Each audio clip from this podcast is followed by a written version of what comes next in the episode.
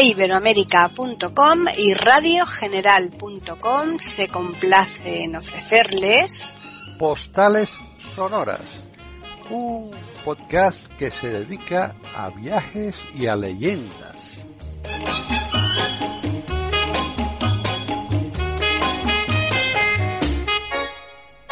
¿Qué tal? Bienvenidos otro día más a Postales Sonoras, Cultura y Leyendas en iberoamérica.com.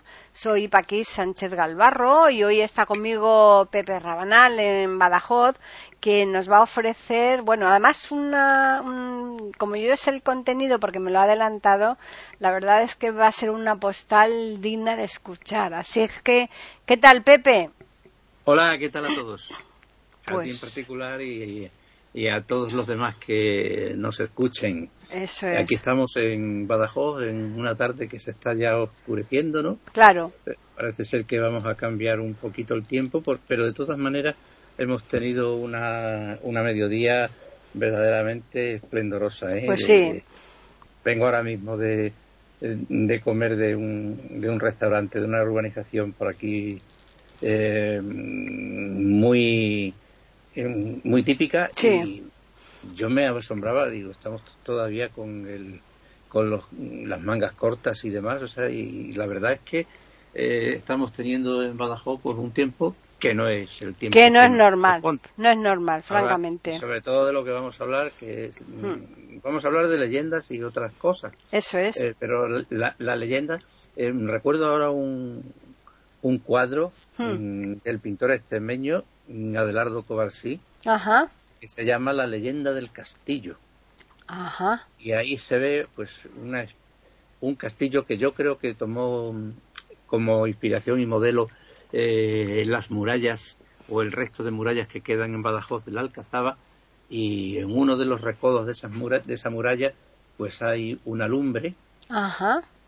Nosotros decimos lumbre, no sí, sí, decimos sí, el hoguera. fuego, claro, cuando le pones ahí El para fuego. hacer una chimenea o lo que tú Y quieras poner, hay la lumbre. varios paisanos y paisanas que están alrededor Hmm, y deben estar contándose mm, cuentos de brujas o de lobos o de algo y don Adelardo tituló el cuadro La leyenda del castillo, por eso digo que las leyendas Sí. pues invitan más al tiempo este de invierno, Hmm. el tiempo oscuro, el, el viento silbando entre los árboles y la negrura del bosque, ¿no? Claro, sí. Pero no tenemos esa suerte hoy. Hoy no. tenemos un día claro y- No y lo imaginamos y ya está, que estamos así.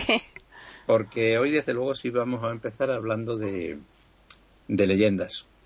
Yo Pues- creo que Extremadura es una eh, de las mm, regiones, las dos provincias, ¿eh?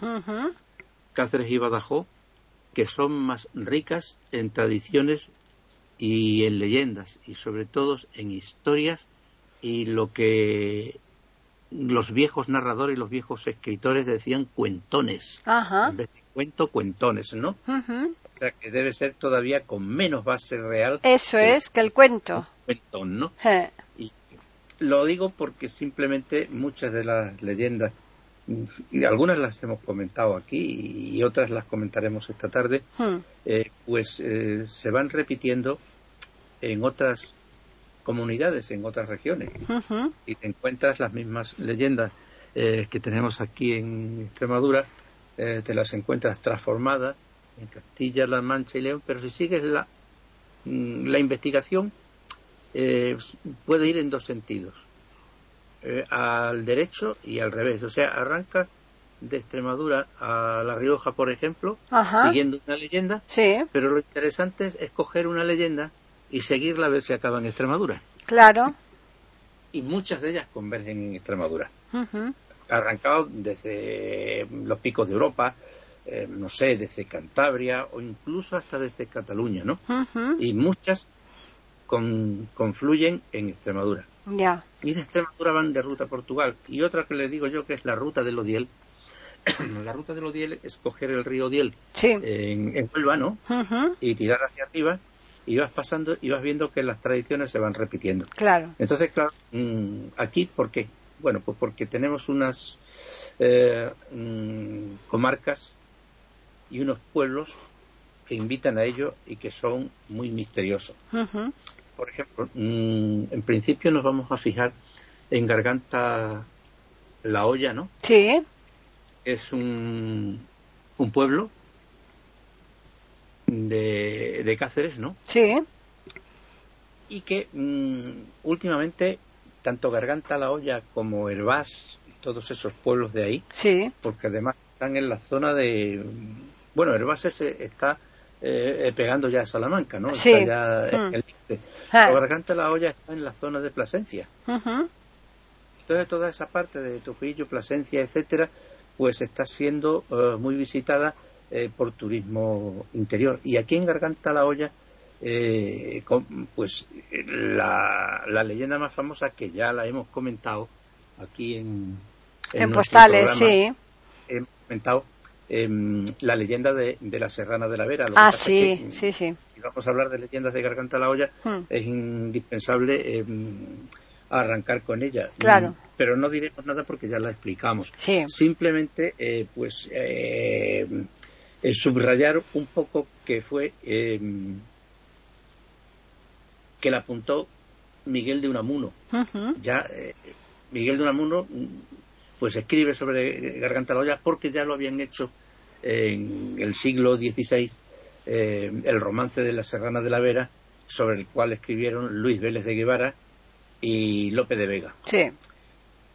Mm, algo que no apuntamos cuando hablamos de la Serrana de la Vera es que, em, como obra literaria, Luis Vélez de Guevara y Lope de Vega dicen, con sobrada razón, que se asientan en, en argumentos históricos.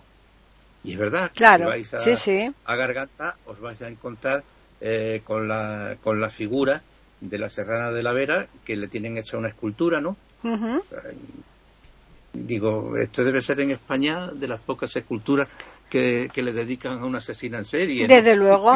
No te quepa duda. Y, y que, y que siga, y que siga manteniéndose todavía. Se les habrá escapado a estos que andan quitando placas y cosas de esas, ¿no? Si Por eso. tiran, ¿no? Pero le dio una base histórica. Pero, sin embargo, eh, hay mm, algunos que lo que piensan es que mm, la serrana, que fue un, un mito, Mm. que no existió, y bueno, eh, vamos a suponer que estos son la parte de los nihilistas. Pero, ¿qué ocurre? Garganta la olla, el que haya pasado por allí, eh, ya se da cuenta de que es un lugar misterioso. Ujú. Y si no, que se lo pregunten a los amigos que vienen tanto por aquí a filmar leyendas y misterios como son lo- los equipos de, de Cuarto Milenio de Televisión 4, ¿no? Ya. Eh, que vienen con el- y, y es que no dejan Extremadura en esa parte, ¿no? Sí. ¿Por qué? Porque aquí hay un filón enorme. Claro, Eh, efectivamente. ejemplo, vamos a ¿qué otra leyenda podríamos citar ahí en la zona de, de, de la garganta? Bueno, pues tenemos la leyenda eh, llamada de los siete obispos mártires. Esta no la hemos comentado. no, ¿eh? esa no. Eh, según la cual, en tiempos de la invasión islámica, eh, pues siete obispos se refugiaron en un monasterio eh, que se llamaba San Salvador, que está en las cercanías, ¿no? Lo Ujú. que pasa es que ya no existe ni restos del monasterio Ni nada. ¿no? Claro. Donde fueron encontrados por los musulmanes, porque estamos hablando en, en plena, bueno, en plena no se puede decir en plena, porque la la presencia de los musulmanes en España Claro, duró claro, siete- duró ocho siglos. Claro. De 700 años, digamos, que- Claro. que, era la invasión y tal, Claro, no, sino claro. Que, sino Mm. que estábamos con ellos. Sí. Unas veces a las buenas y otras veces tirando. Sí, sí. a la cabeza, ¿no? Y entonces, pues claro, unas veces era eh, el Islam contra la fe cristiana Mm. y otras veces, bueno, pues estábamos a partir un piñón, ¿no? Exacto. Según vinieran las cosas. Pero parece ser que fue en una de las épocas de contienda y entonces eh, los musulmanes encontraron a los, obispos, a los obispos en el monasterio y fueron asesinados, ¿no? Ya. Antes de morir, uno de los obispos enterró las sagradas formas a unos metros de la cabecera de la iglesia y de la, de la- mm, del sitio donde enterró la sagrada forma brotó una fuente que aún sigue emanando en el lugar, ¿no? Fíjate, ¿eh? Y este monasterio, con posterioridad y ubicado a menos altura, pues se encuentra el que se edificó posteriormente, que es el monasterio de Yuste. Ah, mira. Entonces, mm, realmente, pues es una, es, es, un, es una leyenda en, en la cual, eh, pues algún dato histórico hemos podido encontrar que corrobora estos hechos. Pero lo de la fuente que emana es un recurso muy manido en todas las leyendas. Ya. Pero da lugar a que en, este, en las inmediaciones después se empieza a construir lo que fue el, y lo que es El monasterio de Yuste. el monasterio de Yuste, eh, que por cierto a principios del siglo XX estaba todo en tierra. Hasta que proyectos mm, eh, dirigidos por personal especializado en, en todo este tipo de, cuestiones históricas extremeños, combinados con arquitectos de Madrid, sobre todo de aquí, los que más hicieron por levantar y, y, y por que la Orden Jerónima volviera al monasterio de Yuste, eh, fueron periodistas y escritores, eh, pero mm, se pudo llevar y el monasterio eh, de Yuste es hoy lo que es gracias a que se levantó eh, con el empeño y el tesón de los extremeños. Vinieron los, los jerónimos, después se han marchado, han venido otras órdenes y por último hay otra de eh, una orden muy escasita, es la verdad, o sea, el número eh, de jerónimos, pero que no son españoles, que son de Polonia y no hay muchos. Pero sin embargo el monasterio está Está perfecto. Claro. y, porque, eh, y eso fue la leyenda de los siete obispos mártires que conecta con el monasterio de Yuste. Pero, sin embargo, mm, hay leyendas eh, que mm, entroncan más con lo, con lo fantástico, con lo misterioso, Ya. eh, con lo anormal. Me refiero a anormal en el sentido de que estamos hablando de otras entidades, ¿no? De las que, según se dice, están más allá. Aunque esto del más allá se lo tomaba con mucha filosofía eh, don Pedro Muñoz Seca. Sí, eh, en sus y obras. decía- Y decía, el más allá del más acá, ¿no? Exacto. Y, y me decía uno, pero, y le decía a un amigo, pero don Pedro ha dicho usted una cosa rara. Dice, no, acabo de hacer filosofía. Exactamente. Y qué, qué, qué, qué bueno eran sus obras, ¿eh? En fin, un día hablaremos también de esto. Sí, sí, sí. eh, es que es que, es que lo, lo merece, ¿no? Lo merece, y, sí, y- sí, y sí. bueno, pues esas cosas del más allá pululan mucho por la por la zona de la garganta. Bueno, pues estamos aquí en Postales Sonoras, Cultura y Leyendas en iberoamérica.com y Pepe nos está narrando unas leyendas fantásticas. Así que, ¿por dónde vamos a seguir? Pues con los duendes. Anda. Se creen eh, a nivel universal que los duendes son de Irlanda, ¿no? Mm, que los duendes mm, se aparecen el día de San Patricio. Sí. Eh, y sobre todo que si em, encuentras eh, el final del arco iris, ¿eh? Sí. es decir, ves eh, de- en un día de, de lluvia, ves el arco El iris, arco en iris, sí. Irlanda. Eh, si, eh, eh, si encuentras el final, ahí hay una olla de oro, Ah, llena de oro, de monedas de oro, que entierran los duendes irlandeses, ¿no? vaya. Bueno, pues nosotros los duendes los tenemos aquí. Yo creo que lo de San Patricio es que les gusta el whisky, ¿no? Y entonces, Pues claro, ven el arco Y lo ven por donde olla. sea, ¿no? Exactamente. Pero aquí los duendes eran como mucho más cabritos, ¿no? por así decirlo. Sí. Eran unos duendes los que pululaban por mm, la garganta y por toda esa zona, los cuales cuando se aparecían imponían juramentos, Anda. Qué barbaridad. pero sobre todo iban contra las mujeres. Jolín. Estamos pisando terreno cenagoso. Terreno, sí, sí, un poco peligroso, ¿eh? Los cuales imponían juramento principalmente las mujeres que de no cumplirse acarreaban la infertilidad. Jolín. O sea, Madre el mía. duende o duende de garganta a la olla ha sido descrito por los que lo han visto e incluso se cuenta que lo han visto hasta principios de, del siglo XX, o sea que no estamos hablando de, De, exacto, tan lejano. por varios vecinos de Garganta que persiguieron a uno de ellos, según se cuenta, ¿no? Porque había impuesto el juramento a una mujer e intentaron acabar con él para evitar la maldición. Ya. A este duende se le conoce mm, vaya duende, ¿no? Sí, desde luego. una olla de oro, ¿no?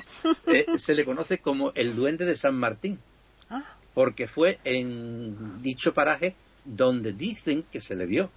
sí, sí, sí. El duende o los duendes se corresponde con un ser aproximadamente de unos 40 centímetros de altura. Duende tiene que ser pequeño, Muy claro, pequeñito, claro. con cuerpo de forma humana, de color verde. Ya dirán los irlandeses que son suyos, ¿no? Porque Claro, claro. verde- Yo tengo aquí un amigo que es de Irlanda y cuando llega el día de San Patricio se pone la corbata Todo verde, claro. Sí, sí, sí. Mm. Eh, especialmente brillante por la noche. Vamos, a ese los de tráfico no tenían que ponerle una multa. No, desde luego que no. Se le veía a la legua. Brillante por la noche y que cuando es descubierto huye muy rápidamente. Claro, como es, peque- como es pequeñito tiene posibilidad de correr. Huye rápidamente a cuatro patas. Ah. Lo que es más raro es que cuentan que no lo hace en línea recta, sino en zigzag. Ah, Esto es un misterio que nos tienen que resolver los de cuarto milenio, ¿no? para despistar Porque un poco, Este no ¿no? lo han tocado, ¿no? No, no, no, no. y en relación con la, con la, mito- con la- esta mitología mm, pues entronca más con lo que pudiéramos decir eh, con las antiguas leyendas bretonas con las de druidas y, y- Sí. y demás eh, porque en otros en otras regiones no es normal eh, que haya eh, ¿cómo te diría yo? Pues, eh, leyendas de duendes, ¿no? Pero ahí queda y fíjate eh, que incluso hasta el siglo XX dice que varios vecinos de Garganta han visto duendes Pues sí. Y mm, real- realmente bueno pues eh, lo dejamos lo dejamos ahí pero no es el único mito o es el único la única leyenda que por ahí pulula no sino que van evolucionando ¿no? Mm, desde los tiempos más remotos hasta llegar a la mitología romana o incluso prerromana, eh, que existen también una diversas series de historias o leyendas, eh, como es la, de- la leyenda de la ninfa o la dama encantada. Ajá. Mm, Esta la, esta la podemos mm, situar eh, en el periodo mm, romano, Sí. porque eh, si se emplea la palabra ninfa, sabemos todos, o por lo menos mm, deberíamos saberlo, ¿no? Sí. Eh, que el, el romano hereda gran parte de los dioses, de la mitología y, y de la religión griega, ¿no? Claro. Y entonces, si decimos la palabra ninfa, es una palabra, es una palabra griega. Pero como por aquí los griegos mm, no estuvieron, sino que estuvieron los romanos. Ya tuvimos, ya tuvimos bastantes visitas, ¿no? Como para tener encima a los griegos, ¿no? Claro, ahora los romanos, yo creo que los italianos deberían pedirnos perdón igual que hacen los mexicanos. Exactamente, con nosotros, con eso, conquista, exacto. Que los tienen por aquí. Ya Pero, ves. mm, Yo siempre recuerdo la, la película de los Monty Python, ¿no? Hmm. La, la vida de Brian, y dice, ¿qué hicieron los romanos por nosotros? Y salta uno las carreteras, el derecho romano, la arquitectura. y es verdad que venían, Hombre, para que sus soldados pasaran bien, Sí. hacían una vía, la Hombre, vía de la su- Plata. Aquí. Claro, claro, exacto. algunas de las cuales siguen, mientras que las carreteras modernas se arruinan cada 15 años, ¿no? Exacto. Bueno, pues las leyendas en época romana también pululan por la por garganta la garganta de la, de la olla, sobre todo en las aguas de la garganta mayor, ¿no? Ujú. Es que son unos, nosotros invitaríamos a los que nos están escuchando, eh, a los españoles, por supuesto, ¿no? Eh, que cuando planifiquen alguna vez sus vacaciones, en vez de que si me voy a Cancún, que si tal, eh, que se den una vuelta por estos sitios. Exacto. Los que no los, no- nosotros porque los conocemos, Claro. pero los que no los conocen se quedan totalmente Pues sí, alucinados. alucinados. Sí, sí, sí. Quedan, se quedan alucinados diciendo, pero ¿cómo es posible? Y lo tienes aquí al lado. Exacto. Entonces, la, la leyenda de la ninfa o la Sí. dama encantada que nos legan los romanos es que según esta, por San Juan, se aparece una mujer de gran belleza que sale de las aguas de la garganta mayor, porque digamos que el, el pueblo toma su, su nombre de las gargantas, de los saltos de aguas y de los mm, grandes, por así decirlo, eh, recursos acuíferos que tiene la zona, ¿no? Y dicha mujer pro- propone al hombre que la encuentra eh, que la libere de su hechizo. Pero para liberarla tiene que amarla. Ah. Una condición bastante complicada, claro. Y el hombre dice, bueno, pues yo no tengo problemas de ninguna clase, ¿no? Por supuesto que sí. Ya ves. Y entonces la ninfa le dice, pero tiene que ser mediante una elección. ¿De qué elección? ¿Mm? Contesta el imperfecto, ¿no? Sí. Y le dice que tiene que elegir entre su amor o tres puñales de oro y piedras preciosas, valiosísimas, que le ofrece, ¿no? Ya. Dice, o esto o lo otro. Si me amas, me liberas del hechizo, y si no, te quedas con la riqueza. Claro. A los hombres les termina venciendo la codicia sobre el amor Y se quedan Y con los puñales. con los puñales. La mujer se los da, vuelve a sumergirse en las aguas, pero la codicia les lleva a la ruina, porque a la mañana, a la mañana siguiente aparecen con los tres puñales clavados en la espalda. Claro. Y parece ser que también hay testimonios, como siempre pasa, Ya. y quizás esta sea una de las eh, leyendas más literarias y a lo mejor eh, eh, con, con menos base, porque en esta que hemos comentado antes del- de los duendes, eh, los que vayan a las crónicas, etcétera, del tiempo de principios del siglo XX, verá que es, mm, toman nota de las apariciones eh, con nombre y apellido. Claro. Ahora ven, se ven ovnis, antes se veían duendes. ¿no? Efectivamente. O sea que la cosa no creo que haya cambiado mucho, ¿no? Pues no, realmente no. Bueno, el caso es que ahí son ya tres, tres leyendas que llevas fantásticas aquí en Postales Sonoras, Cultura y Leyendas, en iberoamérica.com. ¿Y eh, con cuál vamos a continuar? Pues brevemente vamos a, a- a hablar sobre otra mm, leyenda también de la zona. ¿eh? Todas que estamos, las que estamos viendo son de la zona de Eso es, exacto. Sí, sí. Esta se llama, esta tiene una base muy real, ¿no? Se llama la serpiente peluda. Ah, vaya Algunos nombre, ¿eh? además con cuernos. Jolín, qué y la llaman el bastardo o la bastarda.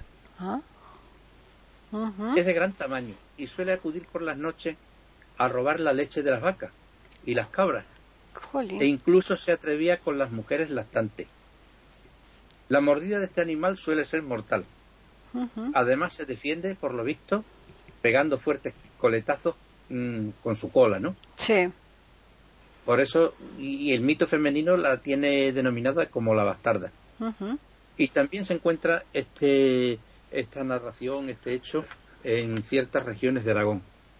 Pero decíamos que tiene cierta, cierta base real, eh, porque hay una culebra que existe, que se llama culebra bastarda precisamente, con su... Lo tengo aquí anotado, por eso Sí, hoy sí, no estoy sí. hablando de memoria. Ten- tengo aquí los datos científicos apuntados, que la culebra bastarda se llama Malpolón mosbusalunus, que es el, El nombre la científico.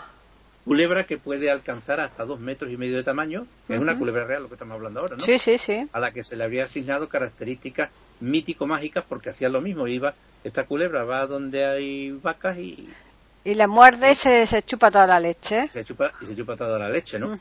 Y entonces, bueno, pues eh, esta, eh, le dicen la serpiente peluda, Lo mismo que en, que en la surde, eh, existe la, me refiero en la nomenclatura serpiente Sí, peluda, sí, sí, sí. y en las urdes le dicen al macho cabrero, dicen el macho lanú, ¿no? Ujú. y, y cosas así, ¿no? Sí. Pero esta es una cosa, eh, es un hecho real que, bueno, que lo transforman un poco a nivel mitológico, pero que no es tanto, ¿no? Ya.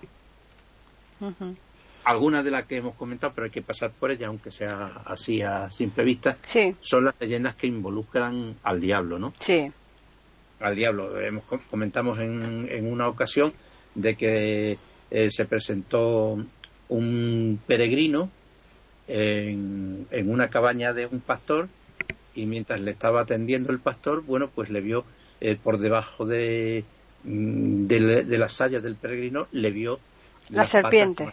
La- no, la pata de macho cabrío del Ah, diablo. fíjate. Claro, Sí, sí, sí, Claro, sí. Eso es lo mismo. Y Sí, esta- sí, sí. es, un- es una leyenda de la Sierra de Tormanto. Y Ujú. que también un, un pastor se encontró a un chivito recién parido y se lo llevó a cuestas eh, en una mula o en un caballo, ¿no? Y que, y que vio que, eh, como lo llevaba atrás, vio que cada vez pesaba más, pesaba más, pesaba más, y cuando se dio la vuelta estaba transportando al mismo maligno, Fíjate. al diablo. Luego también eh, hay una cosa que la han tomado como leyenda, eh, pero que no es tal leyenda, sino que es un hecho real, ¿no? Eh, y es que, em, por ejemplo, yo le digo que son leyendas mundanas de los aparecidos. Las huertas en, en la garganta tenían turnos de riego, asignados por la noche. Y mientras uno regaba, un hortelano, ¿no? Sí, claro. El, el otro no podía regar. Lógico. Lógico. Y se hacía por grupos, ¿no? Claro. Y entonces, pues, eh, hicieron lo siguiente. Pues eh, m- algunos vecinos del pueblo eh, montaban el número de vestirse de fantasmas e ir a asustar a los que estaban regando. Y así sus compañeros, cuando él dejaba de regar y salía despavorido para su casa, podían seguir regando. Claro. O sea, imagínate la historia. Y claro, pues sí, hay fantasmas, claro que hay fantasmas. Eh, y dicen algunos, bueno, pero es que eran vecinos del pueblo que se disfrazaban, sí. Y decían algunos, ¿y cómo sabemos que todos eran vecinos, no? Claro. Entonces ahí queda también. Eso, eso, eso me acaba de recordar Pepe una vez que íbamos nosotros a, a comer, íbamos con un grupo, éramos un grupo de personas, amigos, y éramos, no sé, ocho o diez o por ahí éramos. Y que y queríamos ir a, a cenar a algún sitio ahí al, al aire libre, en un parque en Madrid, y estaba hasta arriba de gente, ¿no? Y entonces mm, dijo, ya, ve- ya verás que rápidamente se van a desalojar las mesas. Uno que iba con nosotros, que era muy gracioso, dice, oye, es que, que, que, que vámonos de aquí porque acaban de decir que han puesto una bomba aquí al lado. También tenía. oye, si tú ves a la gente cómo se levantaba. Aquí, aquí ha quedado de esto, mm, como recuerdo de todas estas, los aparecidos de las huertas, ha quedado en varios pueblos de, de Extremadura, sobre todo de Badajoz, ¿no? Sí. En Albuquerque, Villar del Rey, Mm. lo que es la tradición de la pantaruja, ¿no? Claro, Y entonces, pues se visten por la noche y, claro, la gente también. sale, sa- sale aunque cortando. saben que son falsas, pero tampoco quieren. Por si acaso, dice, no va a ser que, que entre los falsos esté alguno verdadero y salen cortando. Y luego, sin embargo, aquí también en, en, en Hervás, aunque Sí. esta tradición también se refleja en Badajoz, esto más que leyenda es una tradición, ¿no? Hmm. Están los hechos de los solsticios, ¿no? Ah, claro, el de verano y el de invierno. Sí. Eh, Sí, eh, ese día eh, mm, que las noches son exactamente iguales a los días y demás. Ah, Pues todo eso, pero es que allí, eh, en Garganta de la Olla, tenían una costumbre que se ha perdido, que era hacer una pequeña figura que representaba al diablo. Ajá, Esto también parece, tiene, me recuerda un poco a la magia negra, ¿no? ya. Y, y que era quemada por la noche. Y había también otra, eh, que era mm, tradición para la, para la semana, para el sábado santo en la Semana Santa, eh, que era hacer un monigote que representaba al Judas Ah, y al Judas se le quemaba en, en la plaza del, Del pueblo. del pueblo. Ujú. Digo que tiene entronque con alguna tradición de Badajoz porque aquí en justo en, en la capital eh, pues hasta no, no sé cuándo se interrumpió la tradición eh, pero lo que era la, la etnia gitana del, del barrio antiguo sacaban en procesión al Judas no y primero que era eh, también un monigote no Ya. y intentaban ahogarlo en el Guadiana, ¿no? Y como no se podían ahogarlo en el Guadiana, acababan quemándolo. Quemándolo, claro. He preguntado últimamente eh, si esta tradición, mm, el año en que se interrumpió, porque lo, lo desconozco, pero yo la he presenciado. o sea, Sí, sí. Entonces, pues todo esto, mm, ¿por qué? Porque se querían... eh, todo esto son fiestas paganas. Sí, claro, A, claro. pesar, a pesar de que tienen Hmm. esa, ese marco religioso como Sí. el tema del, de Judas en Semana Santa, son fiestas paganas. Sí, sí, sí. Y, y queda en, en una tradición recuperada aquí también en Badajoz, eh, como es la fiesta de las candelas, ¿no? Ujú. Donde se hace la hoguera, ¿no? Sí. Y ahí se van mm, quemando eh, los deseos para el año nuevo, eh, y en fin, una serie de cosas. Y todo esto son fiestas paganas Claro. que se han ido transformando eh, más o menos con la religión que ha pasado por el lado, ¿no? Claro. Y entonces, pues, eh, ya te digo, o sea, Hervás, Eh, como decíamos, mm, está un poco más alejado el pueblo de Hervás, interesante al máximo, ¿eh? Sí, desde luego. Vamos. Quien no, quien no lo conozca tiene que irse para allá y seguro que nuestro amigo al que estuvimos haciendo eh, una tertulia con él no hace mucho, Carolino Tapadejo, Ah, el sí, eh, de Portugal, sí. eh, eh, pues mm, se tiene que conocer, aunque no he hablado nunca con él sobre el tema, Hervás al, al milímetro, ¿no? Porque Desde luego. fue uno de los principales enclaves judíos, ¿no? Mm, De, de España. Desde luego. No solamente de España, sino quizás eh, también de ciertas zonas de Portugal, porque fue importantísimo. Es más, imagínate Hervás, que es una población eh, en, estos, en el siglo XV mayoritariamente judía, y cuando se expulsa a los judíos de, de España, Sí, ¿Eh?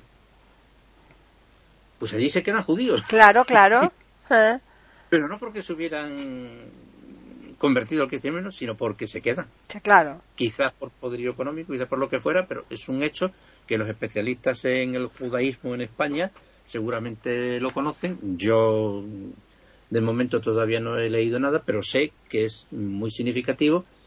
Eh, él va a ser judío, porque es una judería eh, completa, ¿no? Completa, Y sí, se estableció en Hervás, en el siglo XV, una importantísima comunidad judía, ¿no? Ujú, Y la, la localidad se encontraba dividida en dos zonas, ¿no? Sí. Dos barrios, por así decirlo. ujú. El barrio alto ocupado por cristianos y el bajo, que estaba junto al río Ambrós, estaba habitado por los judíos. Y tras el decreto de expulsión dictado por los, rechos, por los reyes católicos, ese decreto se...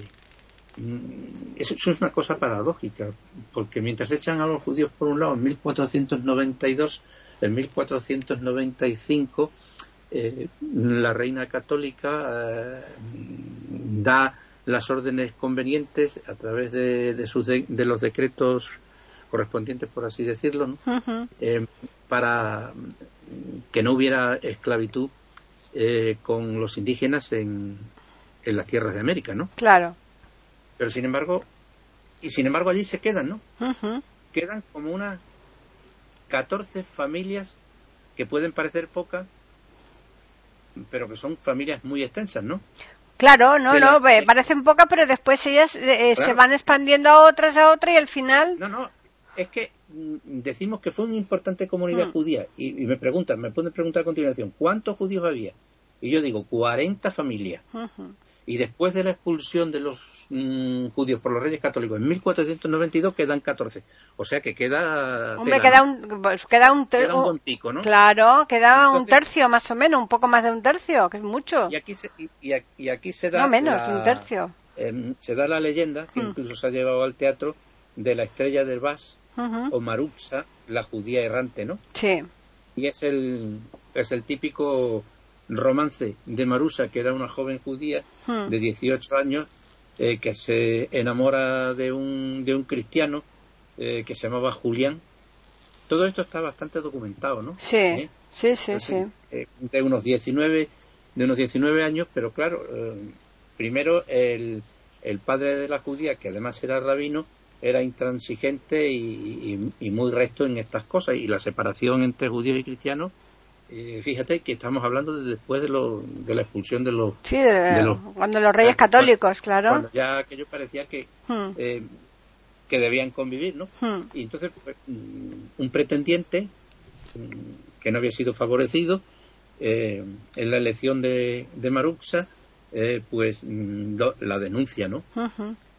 Y según parece, pues el, el padre eh, contrató a, a unos sicarios para que mataran al, al novio o al, al amante de la, De la judía, chica, porque eh. el otro pretendiente pues se encargó de exagerar los términos de la relación. y. Claro, Y claro. entonces, bueno, pues en la reyerta se vinieron todos arriba y mataron a los dos, ¿no? Entonces, eh, el rabino eh, que, que, estaba muy herido en su orgullo, pues no la enterró en el, en el, en el cementerio judío. Ya. Sino que lo que hizo fueron enterraron los restos de la, de la judía en cerca de, del río, ¿no? Y entonces, bueno, pues allí, como siempre, pues surgió una, una, fuente. que todavía se conserva, que se llama la fuente chiquita, y la tradición, pues también nos cuenta de que se viene mm, apareciendo o se vienen oyendo los lamentos de la, de la judía. cada, cada cierto tiempo. Esto también es, es un, son elementos muy recurrentes Hombre, claro. en lo que son las leyendas, porque lo mismo pueden ser judías las que cantan, ya. espectros de judías las que cantan, como moras en una cueva, ¿no? Claro. Que cantan. Y mm, en la tradición del, del folclore, sobre todo andaluz y por ahí, aunque en Badajoz también existen estas leyendas de moras encantadas, ¿no? Eh, le dicen las moras cantanas, ¿no? Están cantando. Y si la oyes y la localizas, tienes la, la vida asegurada porque donde está la mora en esa cueva hay un tesoro.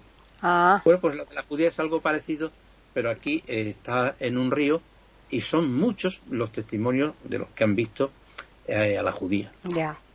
Y, o la han sentido. y nosotros, pues, que terminamos este capítulo de leyenda, pues diríamos que lo que tienen que hacer los oyentes es venirse a Herbás. Eso es, venirse porque es que esto es imprescindible que lo vean. Herbás que están a un pasito dan un pasito y están en Salamanca, Eso que es. otra tierra de la cual hablaremos oh, otro, eh, que es una ciudad preciosa, preciosa. O sea, y, de la que tengo muy buenos recuerdos. Hombre. Entonces, en Herbás no se sabe si estamos en Salamanca o estamos en... En Extremadura. En el, estamos ya en el límite. Pero luego, pero tiras hacia abajo, ¿no? Claro. Y te vas a Garganta la Olla, allá en Garganta la Olla, la Vera de Plasencia, vi venir a una serrana. Y, y pues te metes... Sí es un itinerario, como yo diría, de, de leyendas encantados, ¿no? Exactamente. Y si lo haces un libro en las manos y vas siguiendo, mucho mejor todavía. Exacto, exacto. Sí, no como sí. algunos que llegan a un sitio y dicen, bueno, aquí donde hay una discoteca, donde hay un Sí, claro, claro. es verdad. Cosas, ¿no? Pues sí, pues vamos a recordarles a los oyentes que nos pueden escribir a postales arroba eiberoamerica.com y también pueden hacerlo al Twitter eiberoamerica con las iniciales EI y la A de América en mayúsculas. Bueno, Pepe, esta postal que hemos hecho tiene una continuación que la haremos. Sí. Mmm, pues. Eh... Yo creo que la, debe, la deberíamos dejarla eh, para otro programa. Sí, sí, ¿no? sí, sí, esa va a ser para otro programa ya, ¿eh? porque ya con esta. Sí. Eh, hemos hecho un, Por eso dije que te, el te tiempo no adecuado. cómo sería, porque iba a ser una cosa más. Hmm. Pero bueno, ya podemos, eh, sí le podemos avanzar a, a los oyentes eh, que vamos a hablar sobre una eh, sobre un tema que realmente no no es muy corriente, hmm. porque nos vamos a centrar en los ungüentos mágicos. Eso es, fantástico. Y en los bálsamos eh, de todos los milagros, Eso. que no es nuevo. No. Ya lo dijo don Miguel de Cervantes con aquello del bálsamo de Fierabra.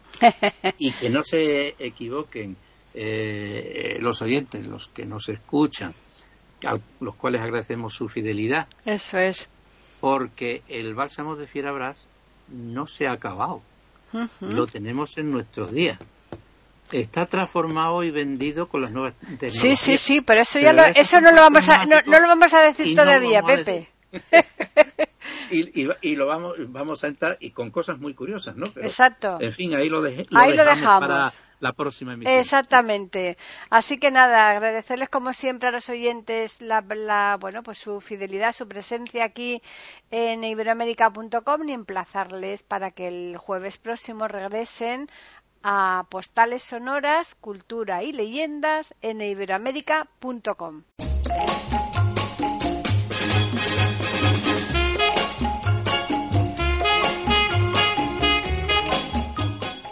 Acaban de escuchar un nuevo episodio de Postales Sonoras, ese podcast que cada semana emitimos con mucho gusto en iberoamerica.com y radiogeneral.com.